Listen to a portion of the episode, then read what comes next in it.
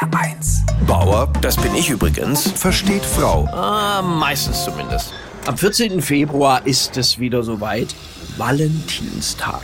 Viele Männer werden jetzt erstmal erschrecken. Oh Gott, ich habe ja gar kein Geschenk für meine Frau. Machen Sie sich keine Sorgen, meine Herren, die Blumenläden sind alle geschlossen.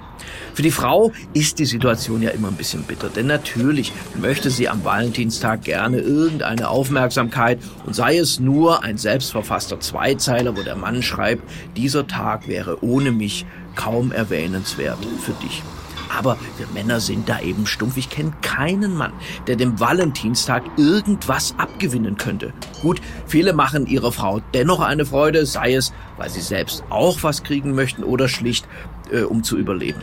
Aber im Grunde herrscht unter Männern die Meinung, der Valentinstag ist was für frisch Verliebte, aber nicht für Eheleute, die es schon besser wissen. Ich verstehe das auch ein Stück weit. Warum soll man am Valentinstag frisch verliebt sein? Man ist ja am toten Sonntag auch nicht tot. Das weiß doch auch jeder, wenn man als Paar 20 Jahre zusammen ist, dann verändern sich Beziehungen nun mal. Manche Dinge fallen weg, andere äh, auch. Und unsere Ehe bildet da überhaupt keine Ausnahme. Einer meiner guten Freunde hat mich letztes Jahr gefragt, sag mal, was kriegt deine Frau eigentlich zum Valentinstag? Und ich antwortete ihm, wahrscheinlich wieder Migräne.